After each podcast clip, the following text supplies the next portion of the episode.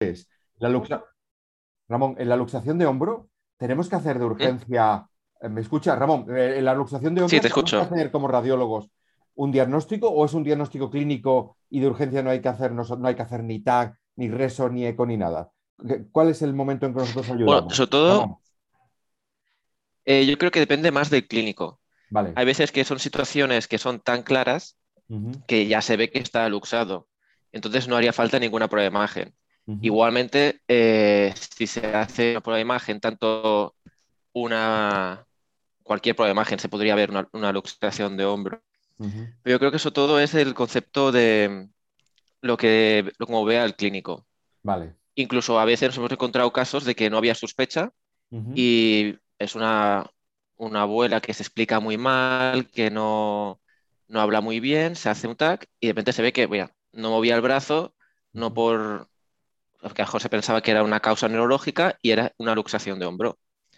Pero el típico caso de persona joven que tiene un accidente, un- haciendo deporte, tiene dolor y nota que lo tiene luxado, es, no, no haría falta prueba de imagen. Vale.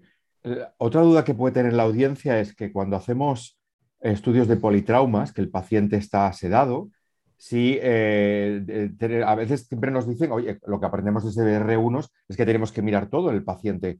Si, Sí. eh, digamos, si hubiera una luxación de hombro que el paciente no, no nos puede decir, si nosotros al hacer la valoración podemos ver signos fáciles de que ese paciente ha tenido en el trauma politrauma una luxación o no, o es infrecuente y no se ven los signos y, y no es necesario. Se puede ver, se puede ver.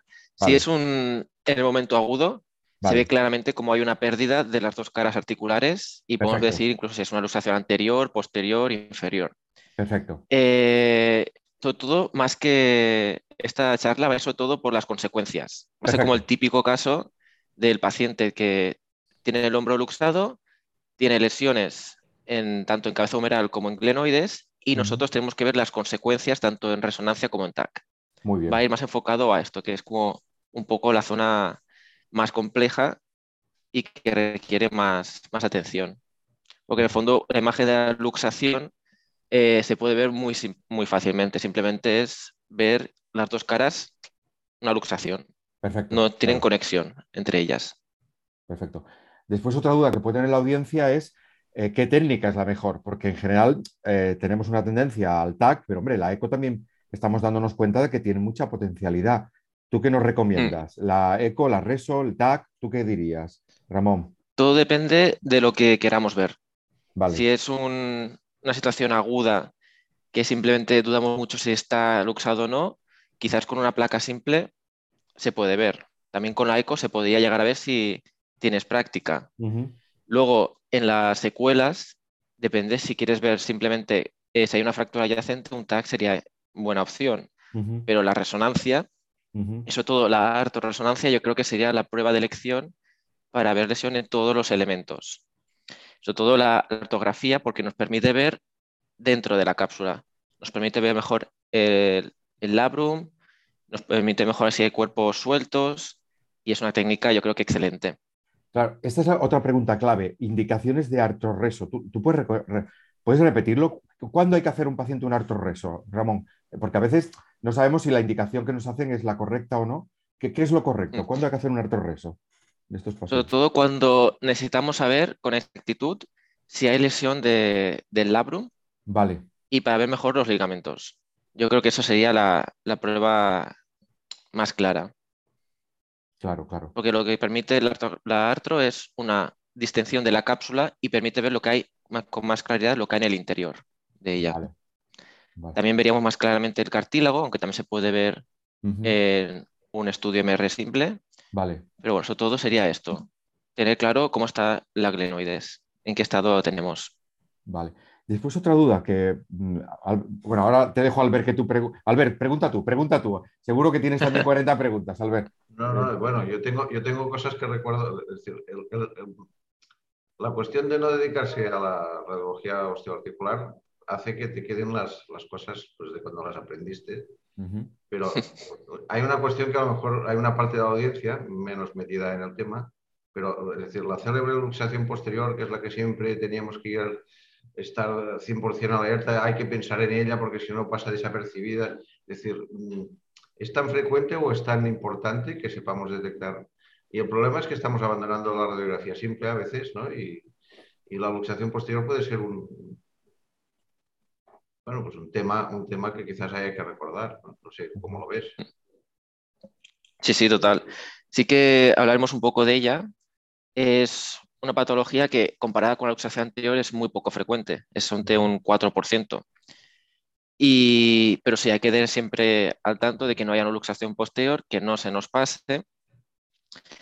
Y lo que nos ha sobre todo es la historia clínica, cómo ha sido el accidente. Es muy típico en pacientes que han sufrido una convulsión sospechar en una luxación posterior de hombro y sobre todo la imagen. A veces la clínica por tal como es la articulación, no se muestra claramente, a lo mejor muestra dolor, pero no se ve muy claro la luxación posterior y ahí sí que la imagen tiene importancia. Y también las consecuencias que sufre una luxación posterior son diferentes a las consecuencias de una luxación anterior, que luego ya veremos al final de la presentación. Perfecto. bueno, Elda, Elda Bayiu, que es experta en, radiólogo muscular se unirá en breve y seguro que ya tiene 40.000 preguntas más y comentarios. Pero Ramón, a veces nosotros en todos los sitios vamos teniendo poco a poco, nosotros tendremos también una resonancia a 3 teslas el, año que viene o el otro. Entonces, la pregunta es, ¿la reso 3 teslas te permite mejor resolución anatómica, te permite estudiar el cartílago mejor, no sé, los ligamentos? ¿Tiene sentido o no? ¿O con 1.5 teslas ya estamos bien? ¿Tú qué piensas? ¿Qué has visto de este tema? Bueno, lo que he visto de momento eh, hombre, con la, resonancia de 1.5 teslas se puede hacer diagnósticos muy precisos, pero yo creo que como radiólogo, cuanta más resolución, pues más confiados estaremos con nuestro diagnóstico y más podemos apurar en, pequeños detalles. Yo creo que eso es la, sobre todo lo, más importante. Pequeñas lesiones que a lo mejor no tienes, más dudas, que ves más, mm, quizás este plano sí, en este plano no, con una máquina 3 Teslas, pues puedes ir con más confianza, lo que tú ves. Vale, o sea que quizás también tendría indicación, ¿no? Que cuando tengamos la test Tesla también haremos estudios de, hombro, de espalda. Muy bien. Sí, se eh, agradecería, sí. Vale, ya sabes, otra pregunta que hacemos típica es que tenemos en la audiencia compañeros de medicina nuclear. Y entonces yo desconozco si tiene alguna utilidad concreta hacer eh, gammagrafía o SPECT en estos pacientes. La, revisión que has hecho tú, ¿has encontrado algo en concreto? Eh, Ramón. Eh, no he encontrado nada sobre este tema.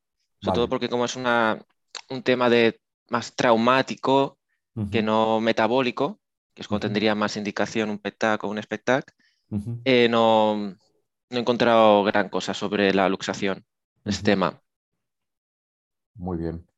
Después hay, sabes que siempre preguntamos lo mismo, que es el tema de la inteligencia artificial. Es decir, si, si tú crees, claro, si hay un gran experto, a lo mejor como tú, eh, que perfecto, pero si yo estoy de guardia y veo un paciente que a lo mejor no me acuerdo de todo, ¿tú crees que si yo tuviera una herramienta de inteligencia artificial que me fuera ayudando o que me fuera sugiriendo hallazgos, podría ser útil tener esta herramienta de inteligencia artificial para el manejo de la radióloga, del radiólogo de estos pacientes? ¿Cómo ves este tema, eh, Ramón? Yo creo que donde puede ayudar más la inteligencia artificial más que sobre todo a identificar si hay alguna lesión que no, que no vemos, va a ser en el, en el, cálculo de estas lesiones.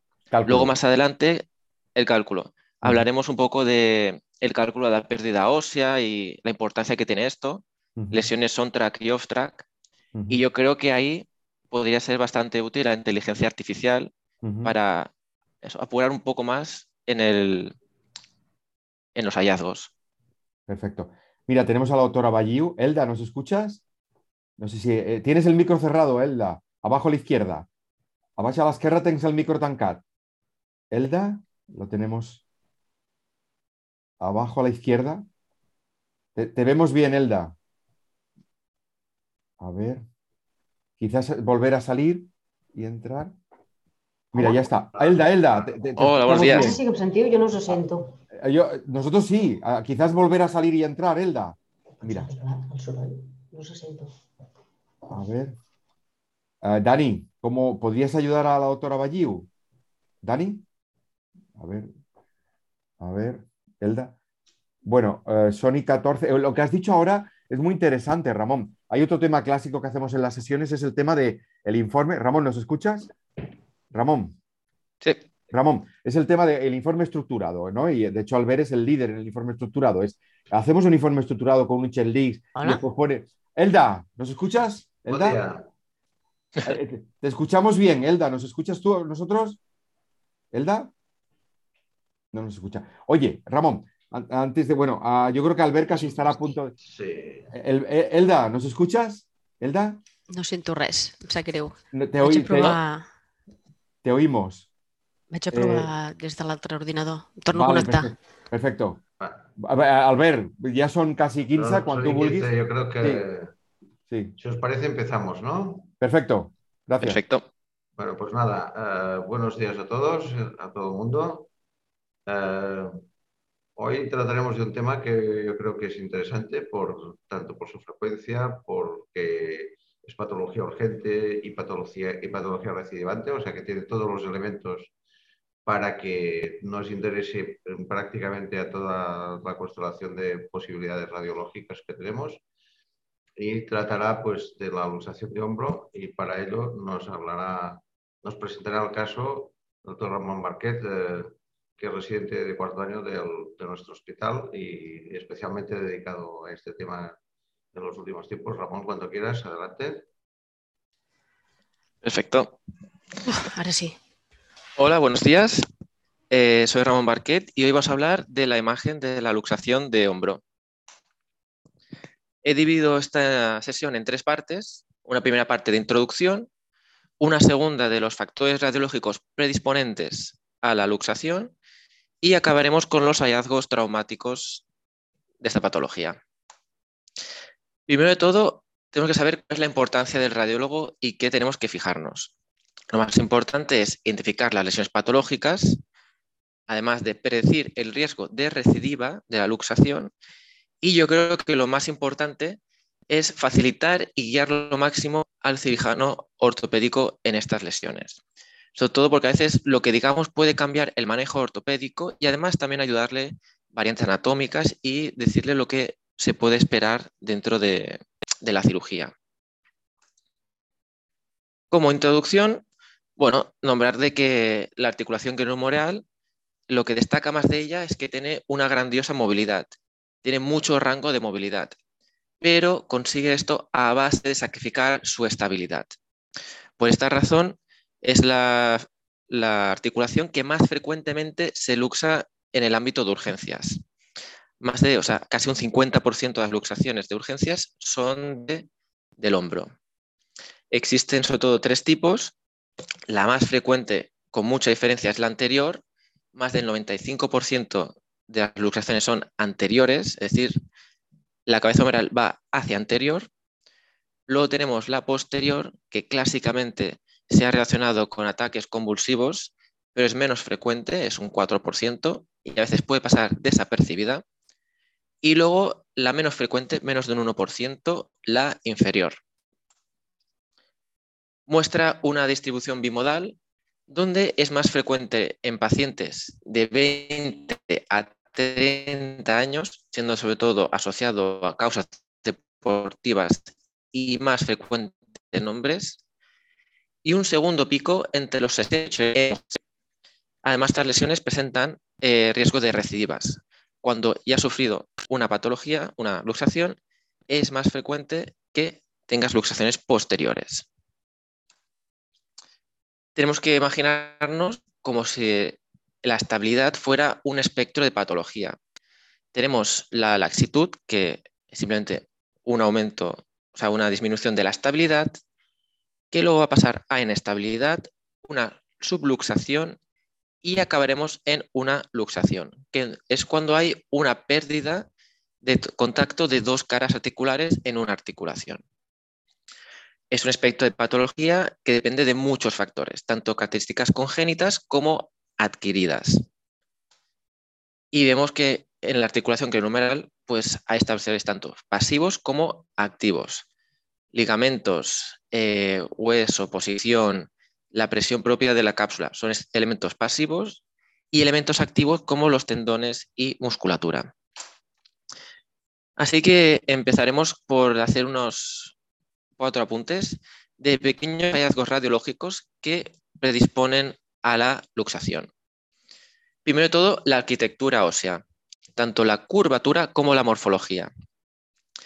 Se ha demostrado que la curvatura de la cavidad glenoidea está relacionada. Cuanto menor curvatura glenoidea, tanto anterior, posterior como superior inferior, es decir, cuanto más plana sea la curvatura, mayor riesgo de luxación.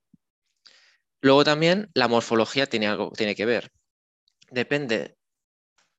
Aquí tenemos la clasificación de Walsh, que es la que usamos para escribir la morfología glenoidea. Vemos que esta, la B2, esta disposición tenderá más a la luxación posterior, ya que se encuentra en esta localización más posterior.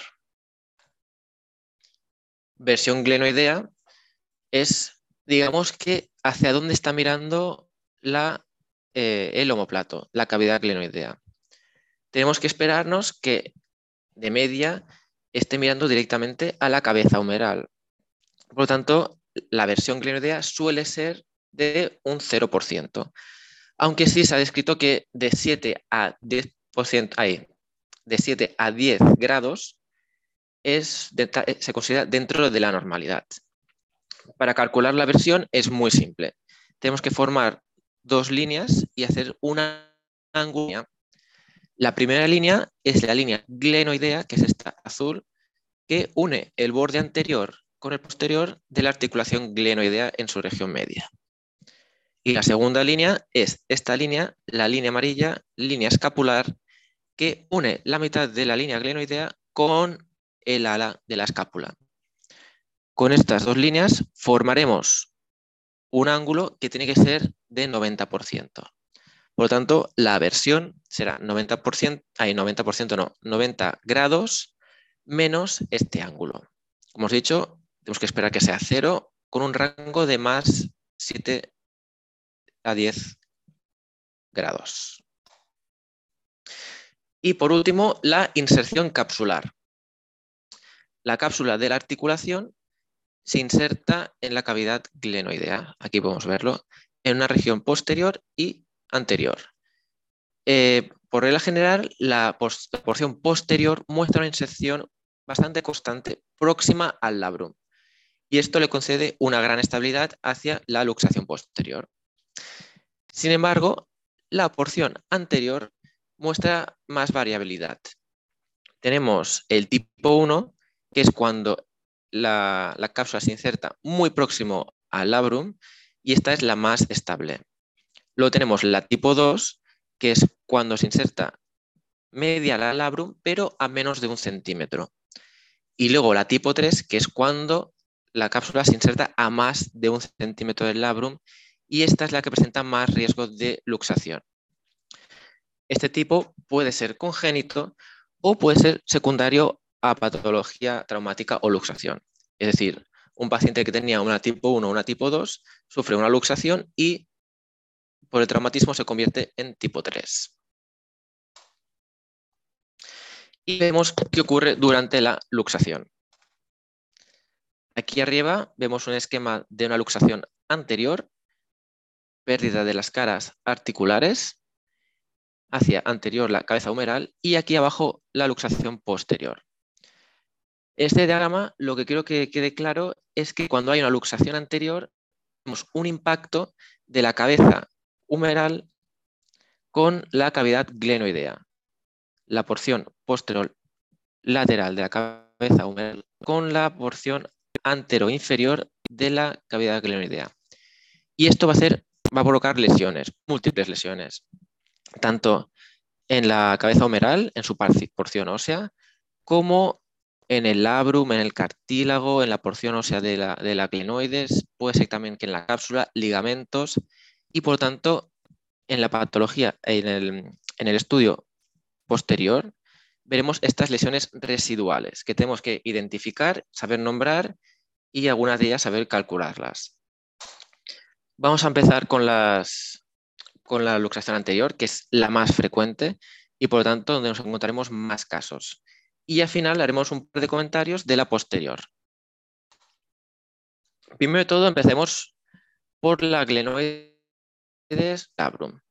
Y comenzaremos por lesión de Bankar, un nombre que seguro que nos suena a todos, que es la lesión del complejo labrum capsular glenoideo en la región antero-inferior, que es esta de aquí, por el impacto directo de la cabeza humeral en la luxación anterior. En la terminología tenemos que diferenciar entre la lesión de Bankart de partes blandas o el Bankart clásico, que es el más frecuente, y es cuando hay una lesión del labrum, ligamentos y o cápsulas. Y luego hay otro tipo que es el Bankart óseo, que es cuando se asocia una fractura de la glenoides adyacente. Vamos a ver dos imágenes por resonancia. Aquí vemos claramente cómo el labrum está lesionado, lesión de Bankart, y aquí al lado vemos una lesión más compleja donde se acompaña con lesión ósea, Bankart óseo. Luego, más adelante de la, de la presentación, hablaremos de las lesiones óseas y su pérdida de cálculo, así que tengamos presente esto, el Bankart óseo para luego. Pero antes vamos a hablar de las variantes Bankart. Son estos subtipos, lesión de Perces, ALPSA y GLAD, y vamos a comentarlas. Primero, la lesión de Perces, como es en este diagrama, observamos un arrancamiento condrolabral y un levantamiento del periósteo. Aquí vemos cómo el periósteo se levanta un poquitín, sobre todo en la zona anterior. Comparado con el APSA, aquí vemos un arrancamiento total y únicamente persiste un poquito de periósteo. Un par de ejemplos para dejarlo una imagen más clara. Vemos que aquí en la porción roja vemos el labrum que está desprendido y la línea amarilla es el cachito de periósteo que se está empezando a arrancar. Comparando con las lesiones ALPSA, que recordemos el nombre que no lo he comentado, es una pulsión librolegamentosa periosteal anterior. Pues aquí vemos como hay un gran desprendimiento del labrum y que únicamente aquí abajo persiste el, la fina capa de periósteo, que lo mantiene todo junto. También comentamos lesiones GLAD, que son disrupciones articulares glenoideas del labrum. Que lo, que tenemos que tener, entender es que es cuando todo hay un defecto condral en el cartílago de la glenoides. Como podemos ver aquí, en esta porción. Abajo hay un poquito de óseo, pero tenemos que fijarnos aquí este, esta porción de cartílago afectado en la glenoides. Y como siempre en la radiología, mucho cuidado con los pitfalls, lesiones que pueden imitar patología. Eh, aquí hablaremos sobre todo del receso y del foramen subrablar. no es patología, son variantes de la normalidad y podemos ver cómo es una comunicación parcial en el caso del receso o una comunicación total en el caso del foramen por debajo del labrum, entre labrum y hueso. Em, no, perdón, no son lesiones, son variantes de normalidad y imágenes lineales finas entre labrum y hueso. No confundirlo con lesiones de Bancar. Y como estamos hablando de la patología del labrum, comentar un par de apuntes, lesiones SLAP. Eh, lesiones del labrum en su región superior, que es justamente cuando se inserta el bíceps, la cabeza larga del tendón de bíceps braquial. Eh, estas lesiones SLAP tienen que afectar esta lesión superior aunque también nos podemos encontrar que se extienden a otros cuadrantes, incluso extenderse al tendón del bíceps y a los ligamentos glenohumerales. Dependiendo de su extensión y su gravedad, será dividida de tipo 1 a tipo 10. Y ahora dejamos la glena y nos vamos a la cabeza humeral. Hablaremos del defecto de Hill-Sachs, que se trata de una fractura de presión de la región posterolateral de la cabeza humeral, que es justamente cuando, por la región que ha impactado la glenoides. Hay que tener claro que siempre que veamos un defecto de Hill-Sachs, hay que ir a buscar la región anterior la glenoides a ver si vemos una lesión de bancar, tanto partes blandas como ósea. Aquí vemos unas imágenes. Tanto en radiografía simple se puede observar la lesión de Hill-Sachs, en TAC claramente, incluso también en resonancia se puede observar estas fracturas de presiones de la región posterolateral de la cabeza humeral. Consideraciones radiológicas cuando vemos una, una defectos de Hill-Sachs. Describir la morfología, si es regular, irregular, si muestra muescas, etcétera, etcétera. Definir su tamaño, definir el tamaño del defecto, tanto en profundidad como en longitud. Y un concepto que cuanto más cerca esté el efecto de Hill-Sachs de la tuberosidad mayor, más riesgo de recidiva. Así que es un pequeño apunte que podemos decir en nuestros informes. Y muy bien, hemos hablado de lesiones óseas en la cabeza humeral, lesiones óseas en la glenoides y ahora vamos a comentar qué ocurre cuando en un paciente nos encontramos ambas lesiones, o sea, pérdida ósea tanto en húmero como en glena. Estas son lesiones bipolares y presentan un aumento de la inestabilidad. Por tanto, es un concepto importante. Es un, concepto un poco difícil de explicar, así que utilizaremos este diagrama del coche para definir, para definir lo que son las lesiones on-track y off-track, que es el subtipo de lesiones bipolares cuando se encuentra esto, pérdida ósea en número y glena. Primero todo, tenemos que imaginarnos, tenemos que entender lo que es el tracto glenoideo, el glenoid tract, que es el contacto entre la cabeza humeral con la glenoides, que es el 80%, 83% de la anchura glenoidea, este glenoid tract. Y tenemos que imaginarnos que esto es la carretera por donde va a pasar la glena. Es decir, el defecto Hill-Sachs es el suelo y el glenotrack es el coche que pasa por encima. Y nos podemos encontrar dos casos. En el primer caso, cuando hablamos de un on-track o non-engaging, es que el defecto Hill-Sachs es más pequeño que el tracto glenoideo. Por tanto, el tracto podrá pasar por la carretera con total estabilidad. Y son lesiones que presentan menor riesgo de recidiva. Pero ¿qué ocurre? Cuando el defecto Hill-Sachs es mayor que el tracto glenoideo, vemos que el coche está inestable y tendrá más riesgo de tener un accidente, más riesgo de recidiva.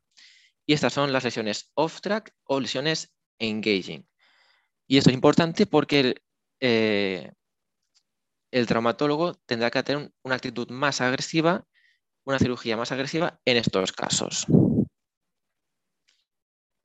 Y vamos a ver por qué es tan importante el cálculo de esta pérdida ósea, decir si es on-track y off-track. ¿Para qué sirve?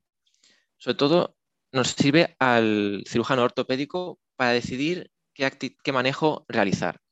Si simplemente con un par de suturas en el banca ya vale, si hace falta un injerto óseo, si hay que hacer técnica Laterject, es unos conceptos muy complejos que yo creo que darían para una sesión propia, así que no hablaremos mucho en detalle. Sí que clásicamente se ha dicho que la pérdida ósea es significativa cuando es más del 25% y no significativa cuando es menos del 15% de la cavidad clinoidea. Aunque en los últimos estudios esto se está replanteando, incluso está bajando un poco este porcentaje.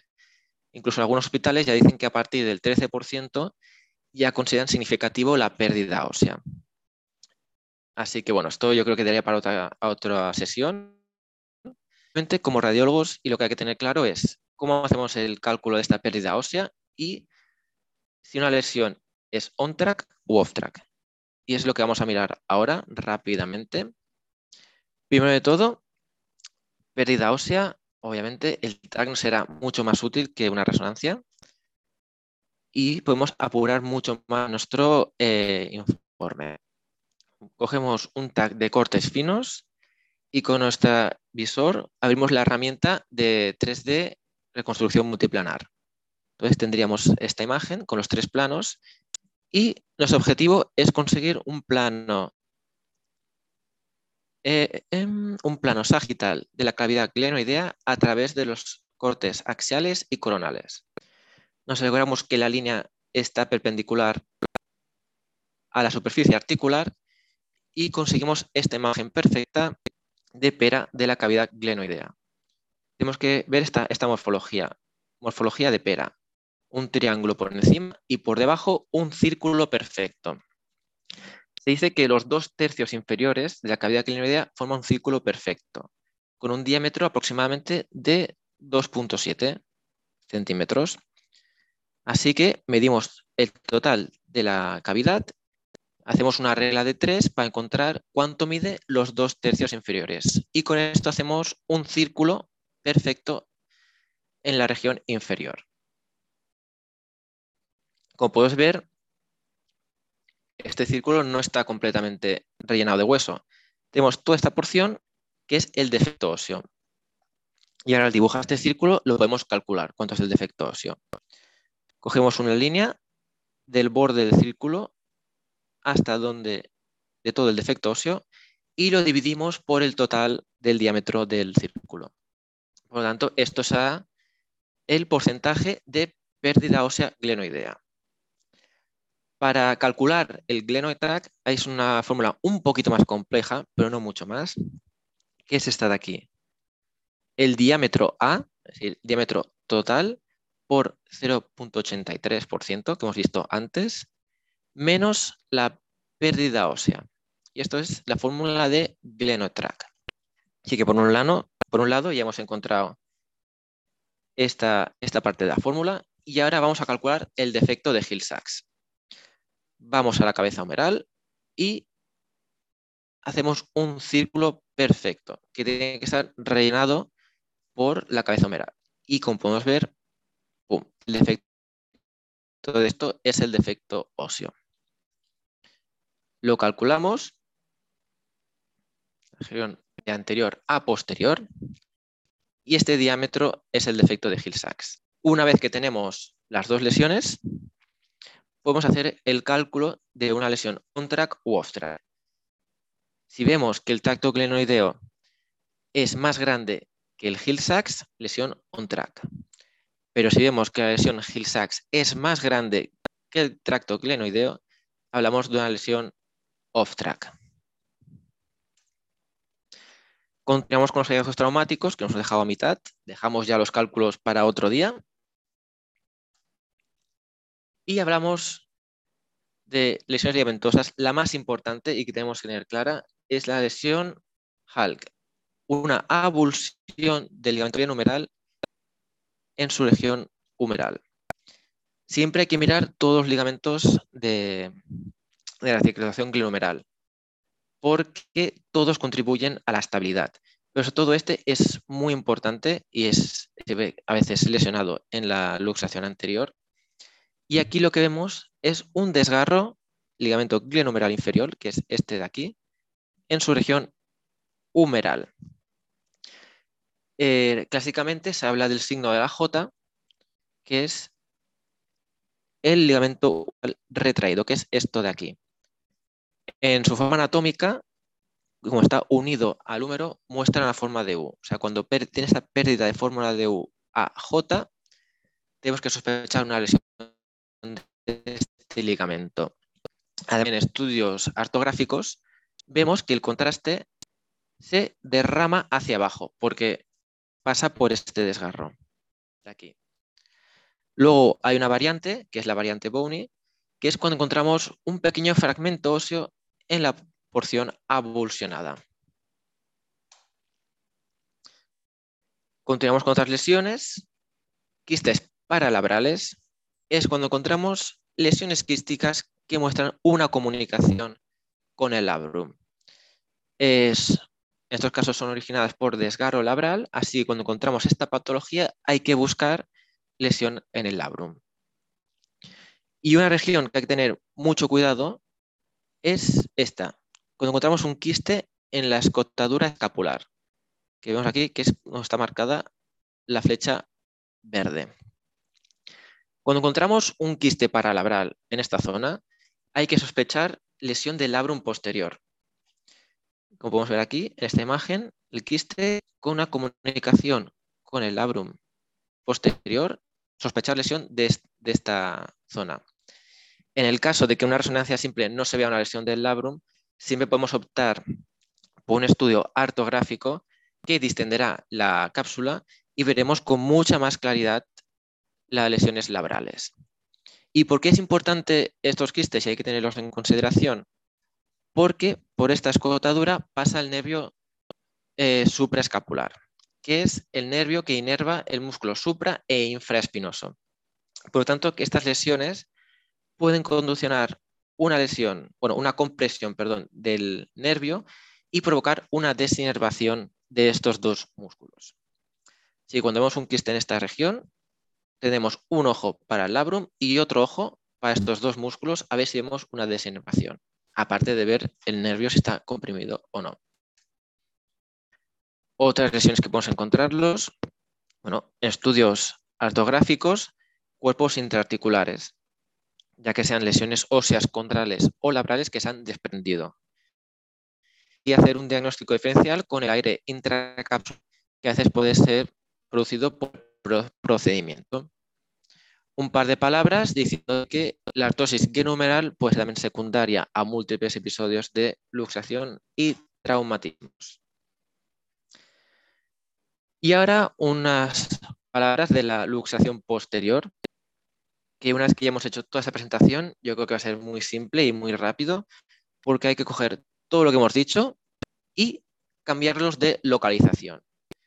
La luxación es el mismo procedimiento, ese mismo proceso, pero a la cabeza humeral, al, al irse hacia atrás, estas lesiones tendrán diferente localización y tendrán diferentes nombres. Por lo tanto, la lesión de Bancar, que es una lesión anterior-inferior de la luxación anterior, convierte en un Bancar reverso. Es decir, habrá una lesión glenoidea de la región postero-inferior. También es conocida como el desgarro labral posterior. El defecto Hill-Sachs, que es una lesión de la cabeza humeral posterolateral, se convierte en un defecto de Hill-Sachs reverso. Es decir, afectará la región anteromedial de la cabeza humeral. Y también es conocida como la fractura de Melaughlin.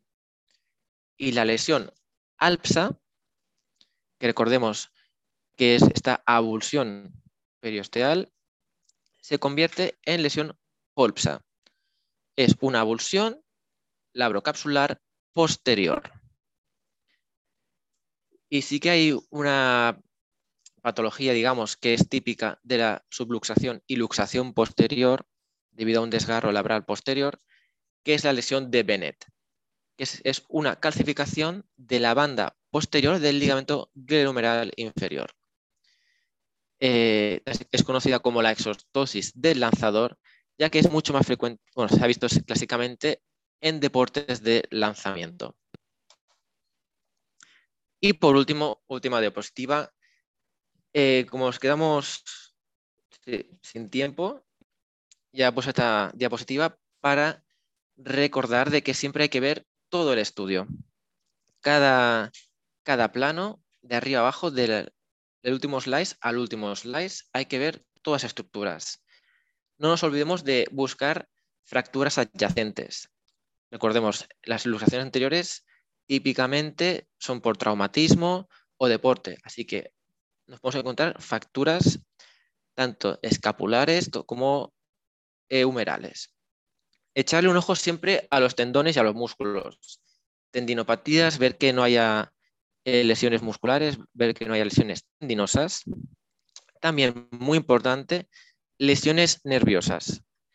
Aquí pongo un gran rango de, de porcentaje de afectación nerviosa y esto es porque en lesiones anteriores sí que es menos frecuente la lesión nerviosa, pero en lesiones hay luxaciones inferiores, hasta el 50% de estos casos vemos lesiones nerviosas. Así que siempre en resonancia echar un visto, un vistazo a los nervios y seguirlos, sobre todo al nervio axilar. Arterias y venas, siempre mirarlas también. Y no nos olvidemos de hallazgos incidentales. Ver siempre los campos pulmonares, que a veces entra en estudio, y ver todo el, los slices, a ver que no haya algo que se nos escape. Así que como mensajes que llevarse a casa, sobre todo yo creo que lo más importante es conocer las lesiones propias, lesiones Bankar, Hill eh, las variantes y todo eso, tanto en lesiones, en luxaciones anteriores como posteriores. Muy importante, cuando encontremos lesiones óseas, tanto en cabeza humeral como en glenoides, calcular la pérdida ósea y valorar si estamos hablando de lesiones on-track o off-track, no menospreciar ninguna estructura, siempre hacer un, informe global de todo el, estado de la articulación glenohumeral. Y, muy importante, lo último que hemos comentado, no olvidar de ver todas las estructuras, tendones, músculos, nervios y vasos. Así que muchas gracias por vuestra atención. Si hay alguna pregunta en la sala. Muy bien, muchas gracias. comentarlo un poco. Muchas gracias, Ramón, por tu completa exposición referente a esta patología, que como bien dices, daría para esta exposición y bastantes más. Pero yo creo que esta es una exposición introductoria que nos permite acercarnos al tema y que genera comentarios y preguntas como las que vamos eh, inmediatamente a pasar. Eh, la primera cuestión que plantea el doctor Pedraza es eh, visto todo el elenco de lesiones que hay que, valorar, eh, ¿tú crees que sería esencial tener un informe estructurado para valorar los estudios radiológicos de hombro? Hombre, yo creo que eso todo ayudaría mucho a tener un checklist y no dejarnos ninguna estructura. Que siempre pues veamos el labrum y los huesos que siempre vemos, pero si tenemos un informe estructurado, pues siempre nos aseguremos de ver los ligamentos, de ver los nervios. Yo creo que las lesiones tendinosas, yo creo que ayudaría sobre todo en esto, en tener un checklist y que no se nos pasara nunca ninguna lesión en estos casos. especialmente para los que no nos dedicamos específicamente, ¿no?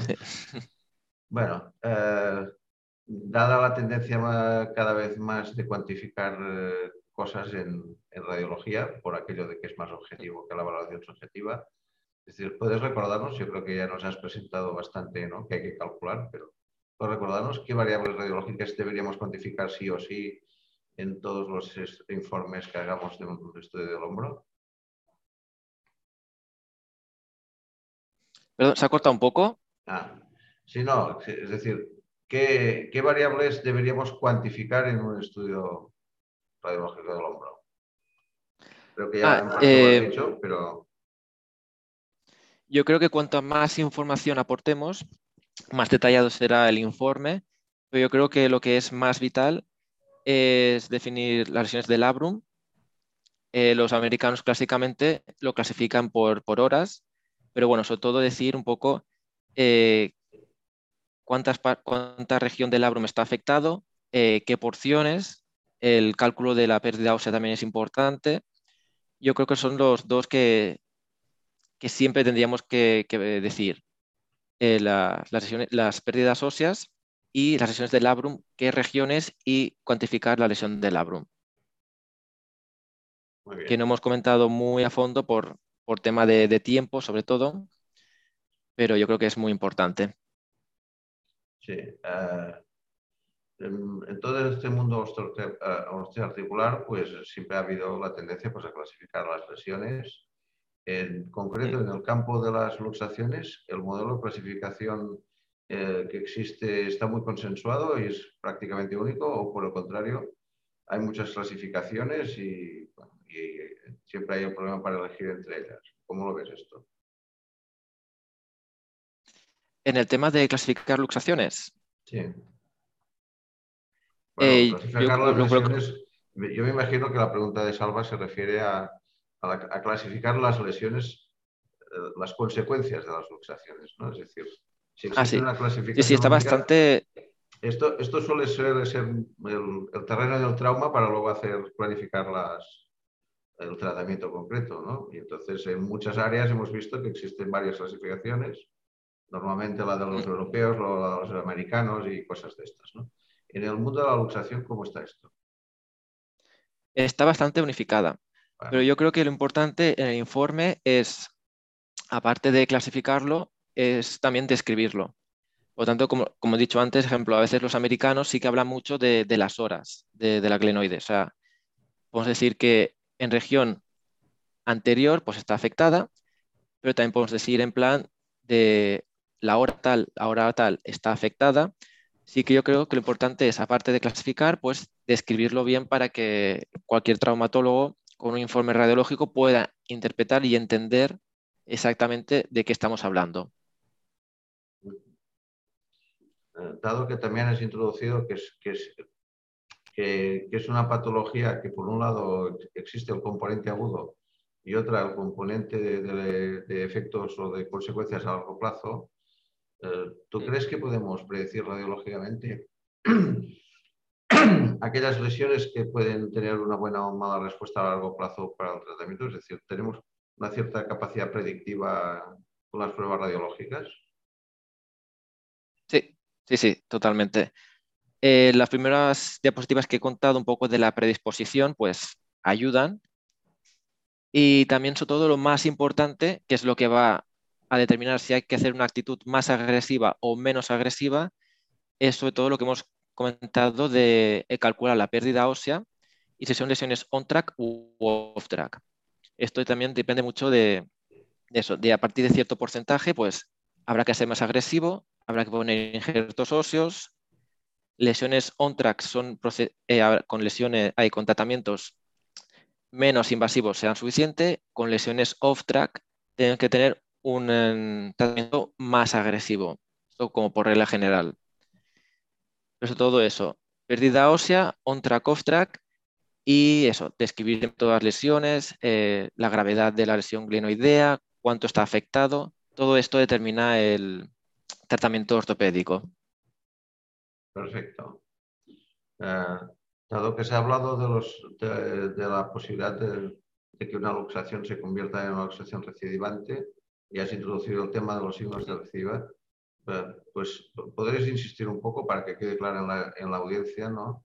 El, los, los, indicadores de más riesgo de recidiva y, y qué porcentaje tienen esto, predictivo tienen estos, es decir, qué porcentaje de recidiva va asociada a estos, a estos hallazgos.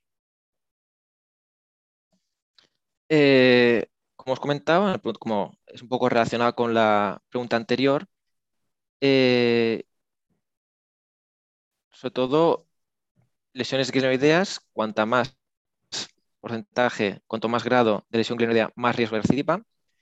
En el cálculo de la pérdida ósea, clásicamente se ha dicho que más de 25% eh, es pérdida ósea significativa y menos de 15% no significativa y entre medio es un poco un limbo. Aunque sí que ahora se está tendiendo a reducir estos porcentajes, que ya a partir de 13% pues, se pueda valorar injertos óseos por pérdida ósea y esto está un poco ya en estudio. Y eh, lesiones on-track, off-track, buen pronóstico, off-track, mal pronóstico. Y luego, obviamente, el estudio general de todo, toda la articulación. Cuanta más lesiones ligamentosas haya, más inestable. Cuanta más eh, patología muscular, cuanto más atrofia muscular, más inestable será. O sea, creo que lo importante es hacer un estudio global de todo. No, hay, no hay como un punto que digas, vale, a, partir de aquí es estable, a partir de aquí no es estable. Hay que hacer un estudio global de toda la articulación. Bueno, en principio en la audiencia de momento no tenemos más preguntas. Yo ahora quisiera invitar a la doctora Baliu, eh, que es nuestra referente en musculoesquelético en alturetas, si quiere hacer algún comentario. Mientras yo sí tengo una pregunta de aquellas básicas, pues por aquello, ¿no? Por aquello de las indicaciones. Es decir, eh, ¿qué, ¿qué, debemos utilizar? ¿El TAC, la resonancia? ¿Qué, ¿Qué, terreno hay para la ecografía? ¿Puede ser esto un galimatías o está muy definido el papel de cada, una de estas técnicas?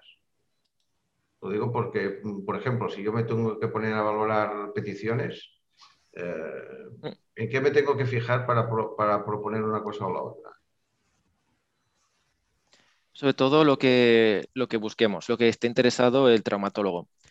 Eh, si, sobre todo si queremos ver hueso, tac, pero eso en muy pocos casos.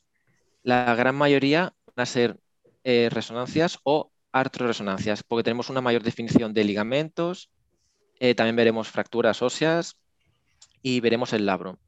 Sobre todo tener el concepto de que la hace una, provoca una distensión de la cápsula y veremos claramente el labrum. Esto yo creo que tiene que ser el concepto que tenemos que tener. Y a nivel de... Mm, y además conocemos una artrografía, como normalmente se hace por vía TC, ya incluye un TC que luego podemos hacer para el cálculo de pérdida ósea. Así que también puede ser un poco que con una artroresonancia tengamos todo el material suficiente para hacer un estudio correcto a posterior. Pero yo creo que eso todo eso la valoración del labrum, muy importante, artorresonancia. Ese es el concepto que hay, que tener. Perfecto, muy bien. Doctora Bayur, si quieres hacer algún comentario.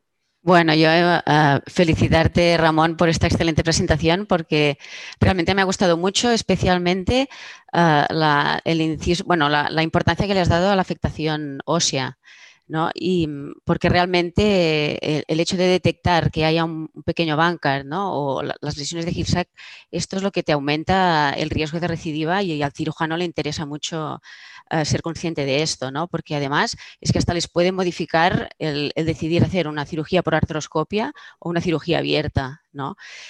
Y en relación a este tema, pues destacar lo que, justo lo que estabais eh, comentando ahora, ¿no? Em, a ver qué hacemos, ¿no? Artrotac, artoresonancia, ¿no? En nuestro centro hace muchos años que estamos haciendo pues la técnica combinada, ¿no? Y todo esto que has explicado hoy, pues realmente justifica ah, no hacer únicamente artro-RM, sino también hacer uh, artrotac, ¿no? Lo hacemos en un mismo procedimiento, inyectando ah, yodo y gadolinio a la vez, ¿no? Y hacemos las dos técnicas a la vez. Esto mm, bueno, realmente hemos visto y coincidiendo con la literatura, pues que hay una serie de lesiones que se detectan mejor en la artrotac, aunque la artro-RM es la gold estándar, ¿no? Pero, por ejemplo, pues eh, esto, las pequeñas fracturas, ¿no? Ah, bancars que se nos pasarían, ah, que no los veríamos, o por ejemplo las ah, abulsiones del ligamento glenohumeral inferior que comentabas también, que son muy importantes, ¿no? Pues estos pequeños defectos óseos humerales. Ah, y hasta se ha dicho que, y, vemos que las lesiones cartilaginosas también puede ser que se detecten de manera mejor uh, por artrotac, ¿no? Con lo cual, bueno, pues destacar esto, ¿no? Que, va muy bien hacer la, técnica combinada, que lo que no vemos en un estudio lo vemos uh, en el otro, ¿no? Y bueno, pues esto. Muchas gracias, Ramón, y la verdad que, me ha gustado mucho. Perfecto. Muchas gracias. A ti siempre. ¿Algo añadir? No, con esto ya habríamos acabado. Con muchas ganas de volver a, al Trueta, que ya se os echa de menos. Y... Esperamos con los brazos abiertos. Salva, si quieres. Muchas gracias. Sí, bueno, perfecto.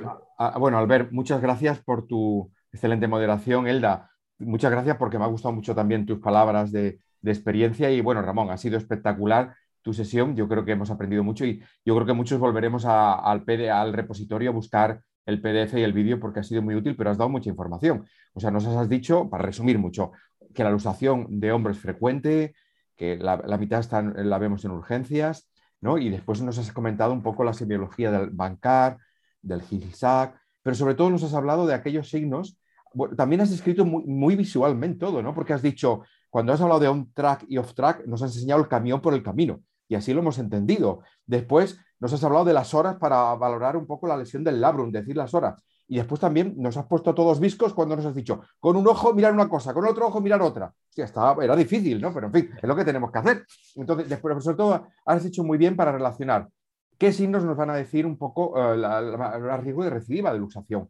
Que si la pérdida ósea del 25, que si mayor lesión del glanum, del del labrum glanoideo, la, atrofia eh, muscular, la lesión del ligamento. Yo creo que muy bien para decir qué es lo importante para predecir el manejo del paciente. ¿no? En resumen, tenemos que mirarlo todo y ser claro, saber claro qué es lo que tenemos que poner en el informe, qué es lo que necesita el traumatólogo para el manejo del paciente. Por tanto, muchas gracias. No sé si quieres añadir alguna cosa más, eh, Ramón. No, con esto yo creo que ya, ya estaríamos.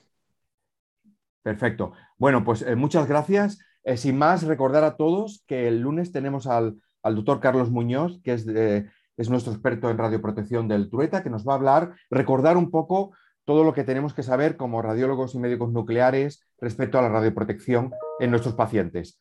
Eh, muchas gracias a todos, gracias Albert, Ramón y Elda. Eh, que todo el mundo tenga un buen día, un buen fin de semana y nos vemos el lunes. Gracias a todos. Deu. Adiós. Adéu. Gracias.